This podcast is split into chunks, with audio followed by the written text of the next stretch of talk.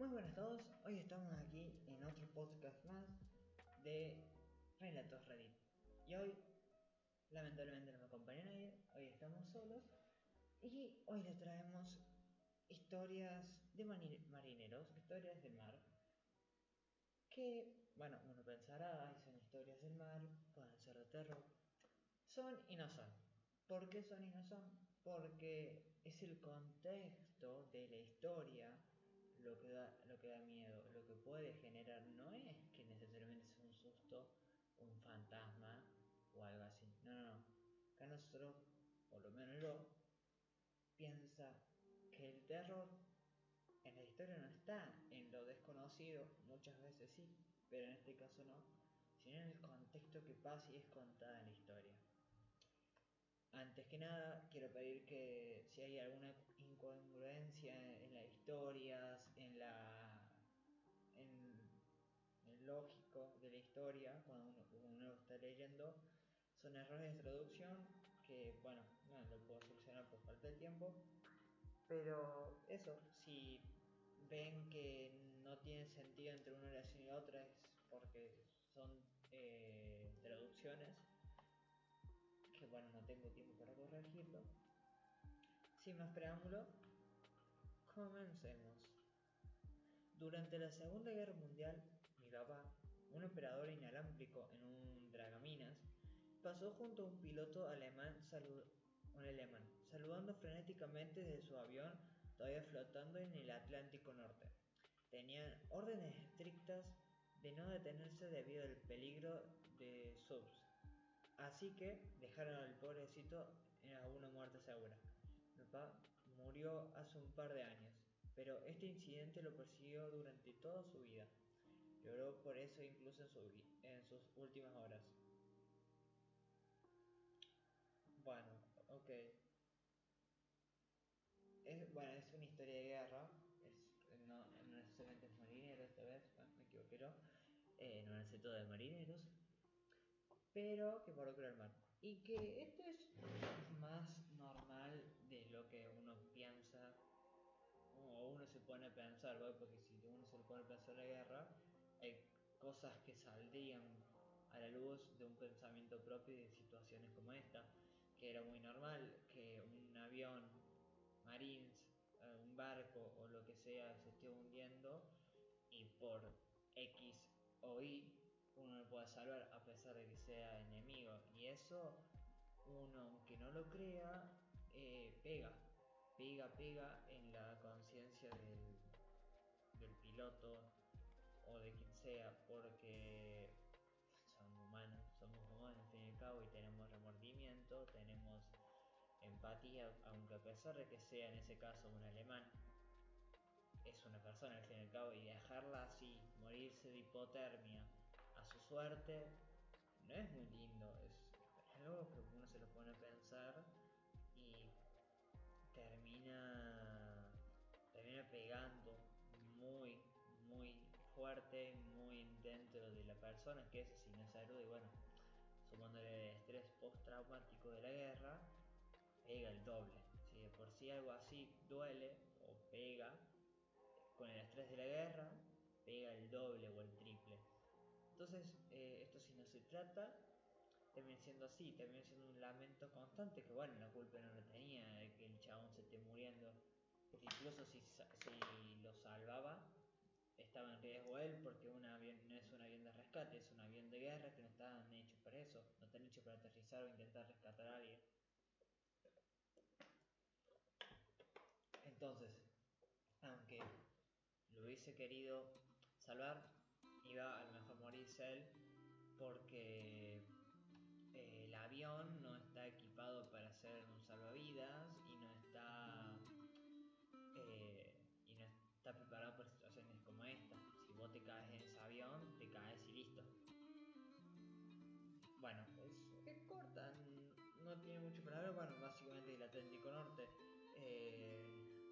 seguramente una batalla. No, ¿qué fue la a ver. Sí, alemán. Entonces no sé qué hacía un piloto alemán en el Atlántico Norte. Ah, no, pero no, dije nada. Es decir, el Atlántico Norte seguramente sea el Japón y Estados Unidos, pero recuerde que el Atlántico Norte es todo, es una franja más grande y sí pueden pelear eh, sobre todo alemanes e ingleses o alemanes y franceses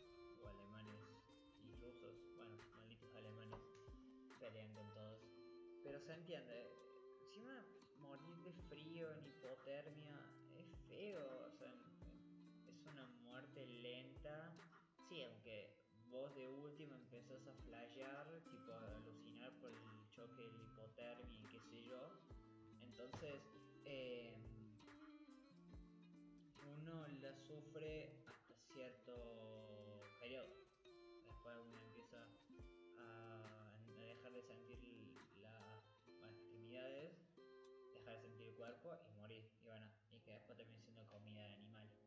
básicamente. Así que, el tipo. Siguiente historia.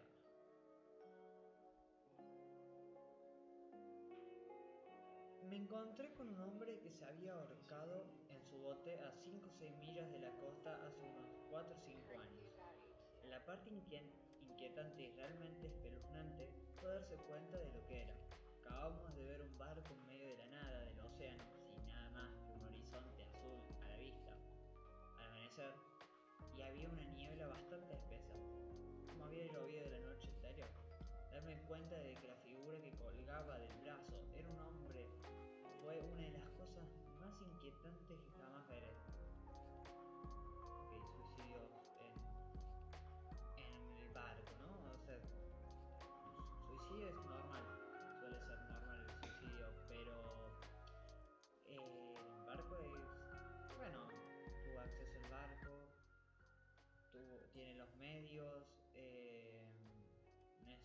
forma, pues al fin y al cabo también siendo un resultado se termina colgando, pero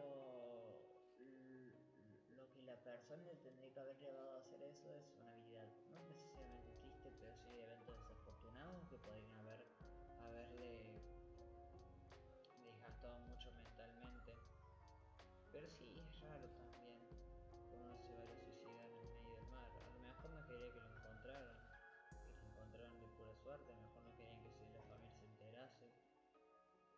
El tipo le pareció una deshonra, una forma de suicidarse, pero me pareció una cosa tenía en mente que no le quedaba nada.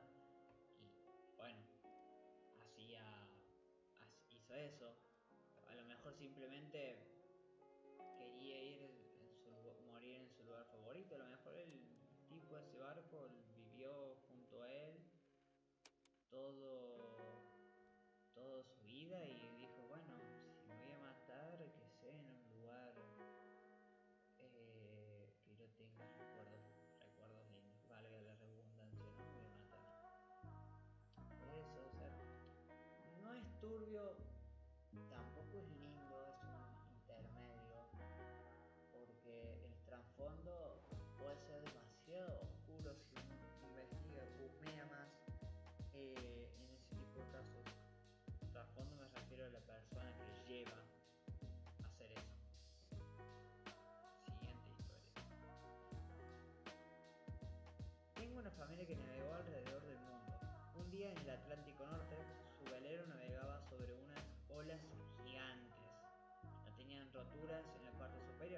por lo que era seguro, pero el barco subía y bajaba mucho más, mucho más allá del punto muerto. En el fondo de un abrevadero, mi tío miró hacia arriba para ver el sol detrás de una ola y la silueta de una ballena adentro, por encima de él. Ok, o sea, no, no es turbio, pero eh, te debe dar cagazo porque tipo, uno está de por sí el punto muerto es el, es punto es el punto que se un barco permite hundirse normalmente por los flotadores y todo eso. Segunda más, que es cuando empieza a entrar agua y qué sé yo. Que venga una el tamaño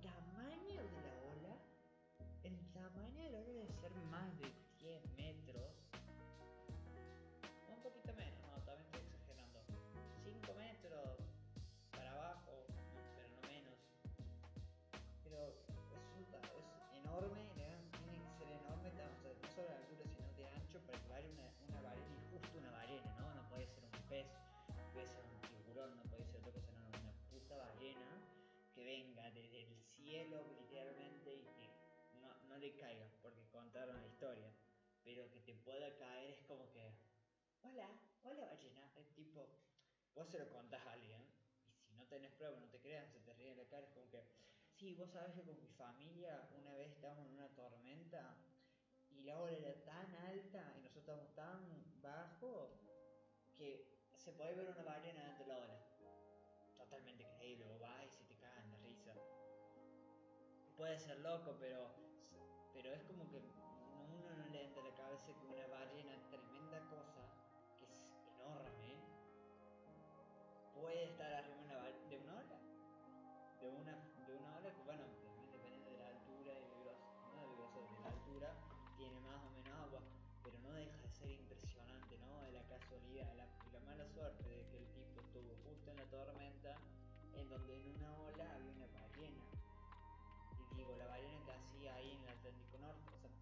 no que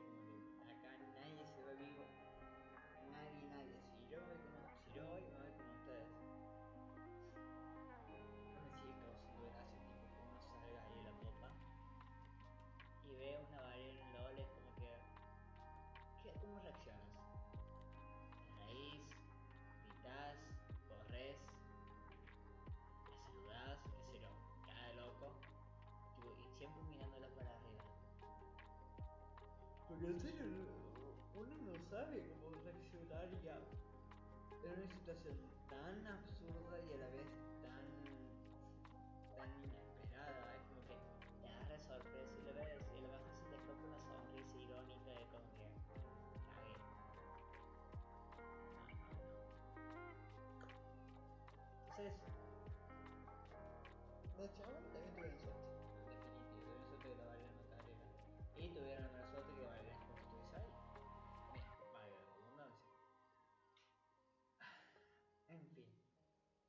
Pasamos a la próxima historia.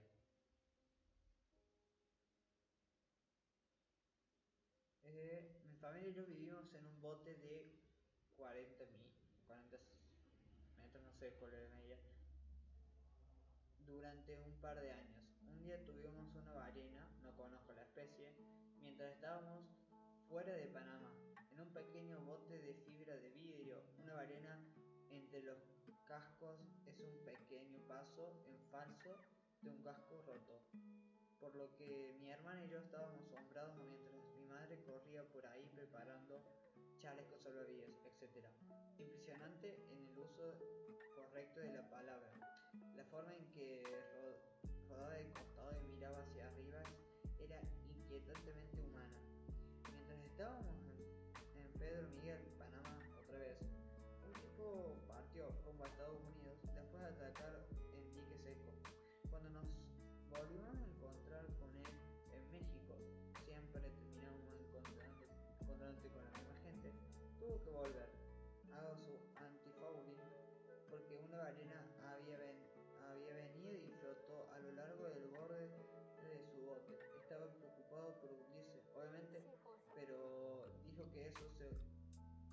eso se olvidó tan pronto como una ballena se volteó después del contacto y el tipo pudo ver todo su nuevo anti-fouling en el vientre de la ballena. Cosas caras. Ok, no se entendió nada. Y me costó entender la mitad cuando lo leí. Pero lo decidí agregar porque es graciosa. Eh, gracioso porque la familia que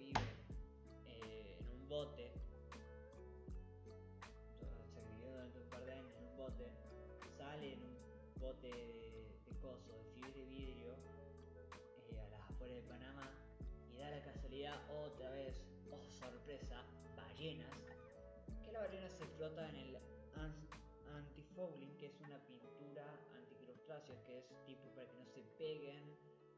Como vieron cuando baja la marea o están arreglando un barco que está lleno como todo de corales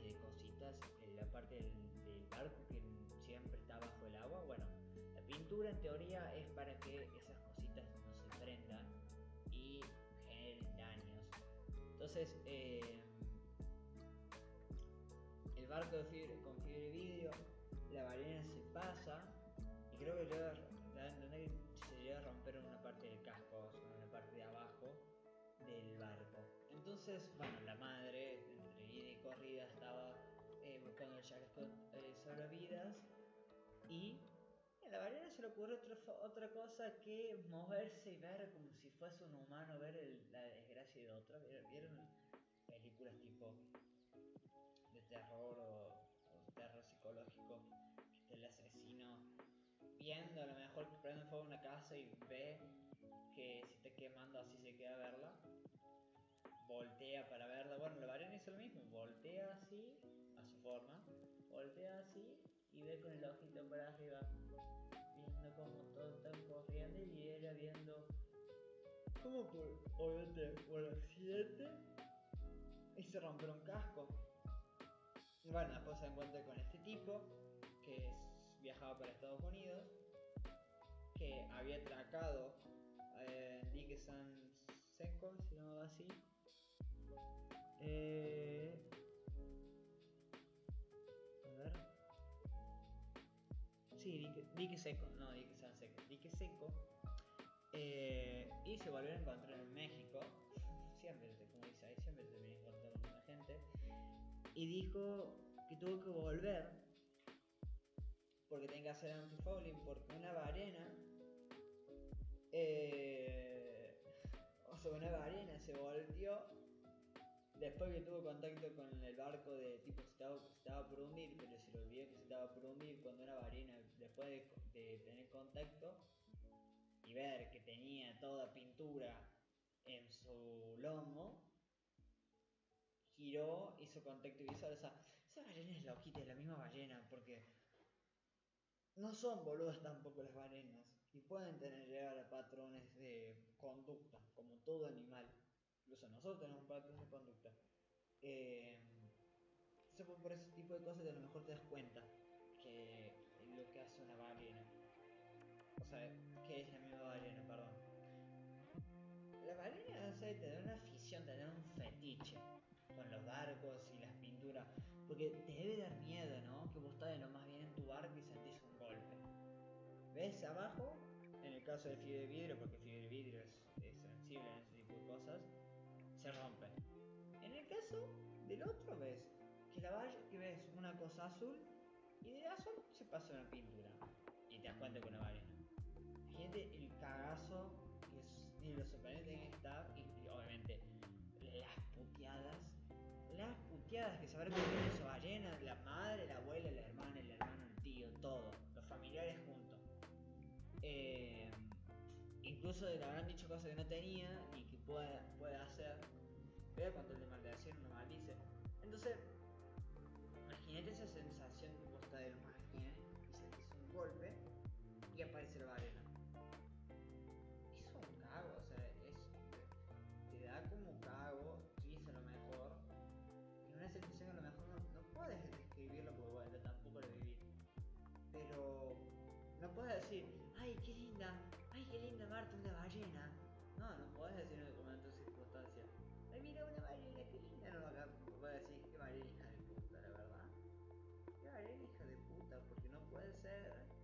yo vengo a pintar mi barco,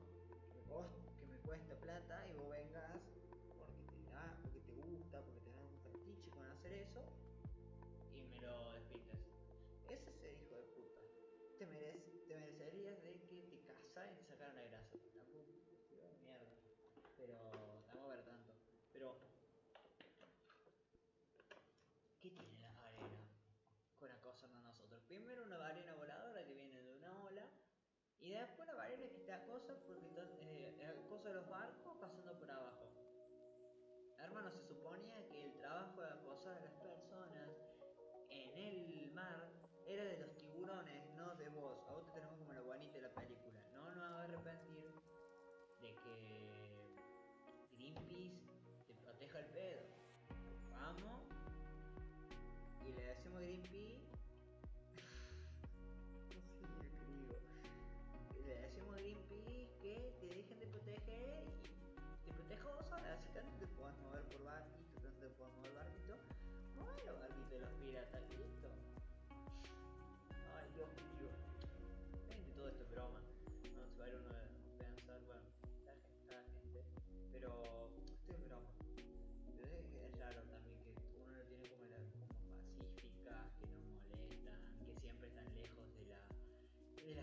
barcos.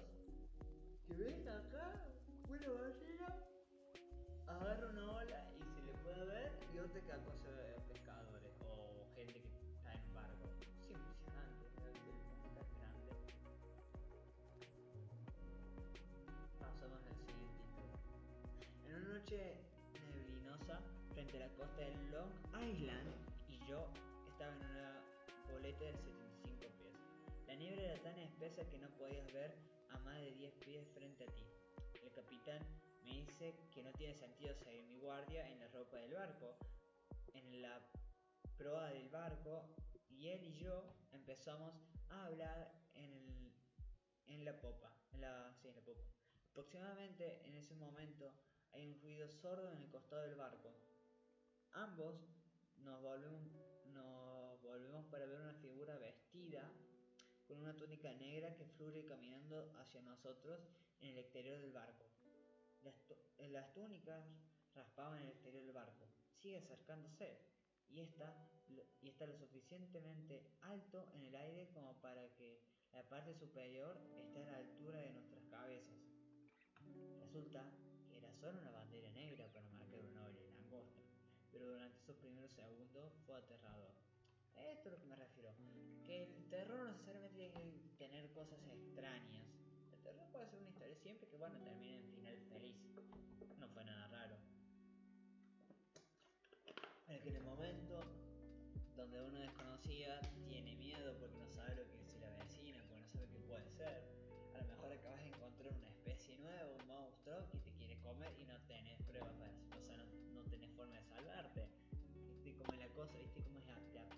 mundo a veces.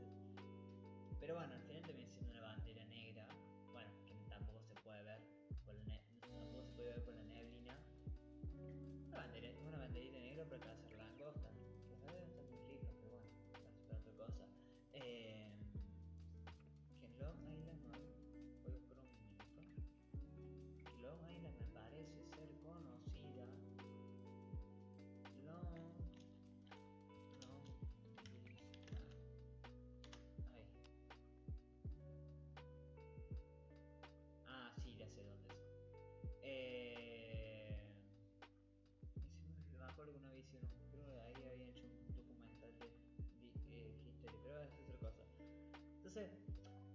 lo más bien con una situación, como en todas las historias que hablo Pongo en situación. Uno estuvo más bien con el capitán hablando de lo más, de lo más tranqui, sentís un ruido seco que golpea una parte del barco.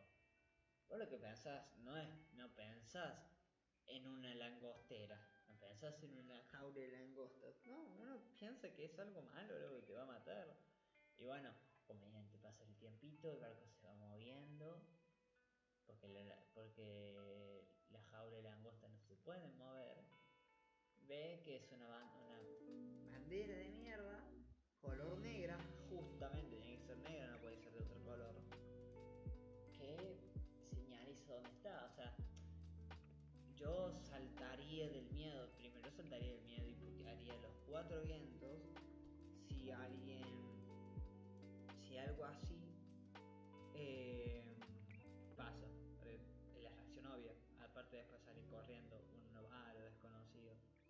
Bueno, y después, ¿qué, pasa? Te quedarías riéndote. ¿no? Uno se queda riendo, son después anécdotas que uno ríe. Bueno, pasamos a la siguiente historia. Pescando cerca de la gran barrera de coral y mi hermano que se marea en el mar decide ir a nadar eh, para calmar su estómago. Y menos de un minuto después regresa al bote. Un tiburón blanco de 17 pies se metió debajo del bote. Perdón, pero mí me gusta reírme de desgracia incluso cuando me pasan a mí. Esto no le la desgracia por poco, pero me da gracia. Desgracia, gracia. No sé cómo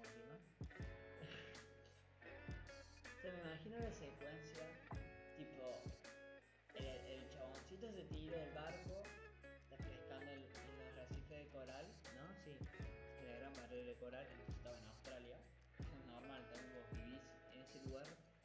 todo te puede matar en cualquier momento, incluso durmiendo.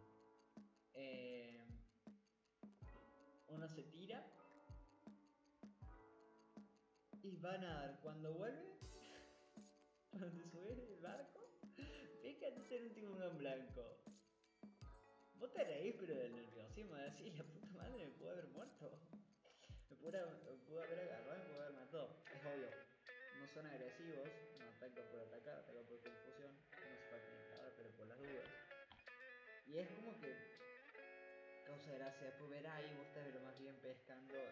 Y como ves, ves, pero no lo crees que sea un tiburón blanco. Blanco, grande, sos imponente. Te viste en Discovery Channel de, la semana del tiburón. No, crees que son eso. No crees en realidad nunca poder. No crees en la posibilidad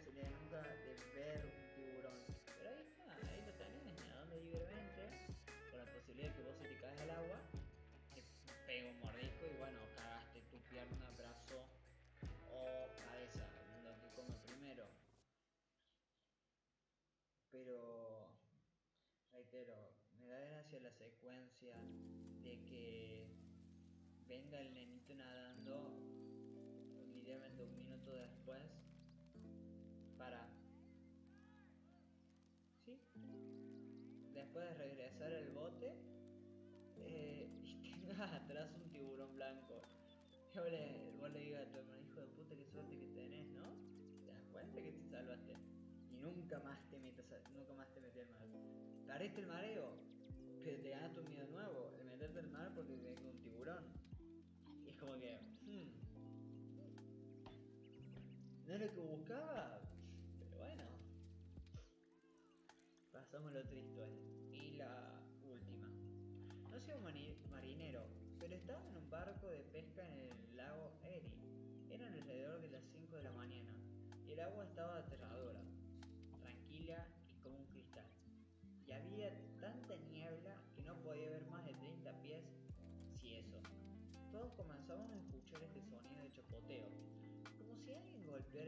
con las mismas manos abiertas.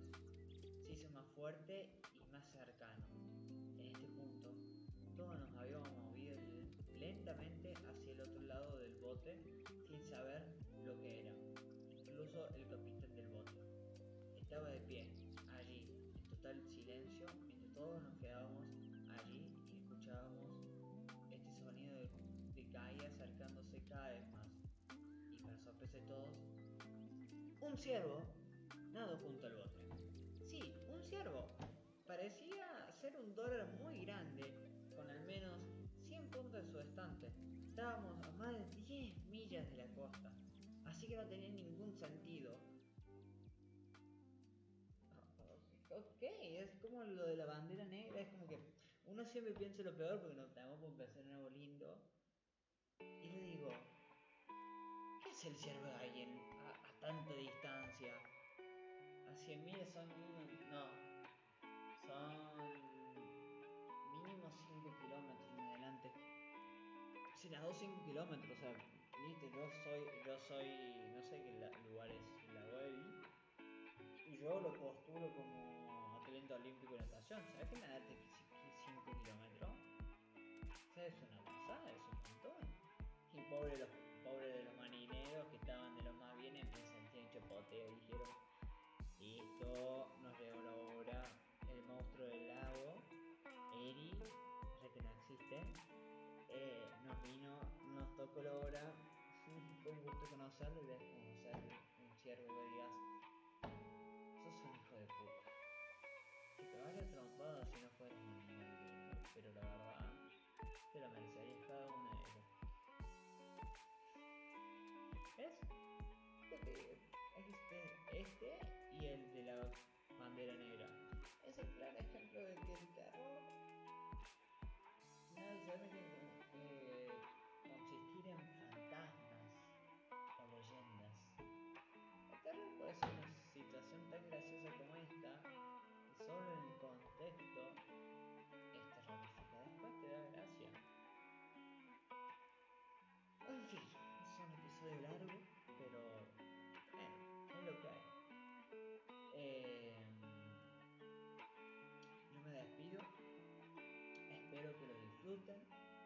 llegaste hasta acá, te un montón. Gracias por escucharme.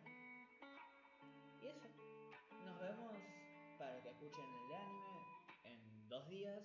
Y si no, para el resto, en una semana. Adiós.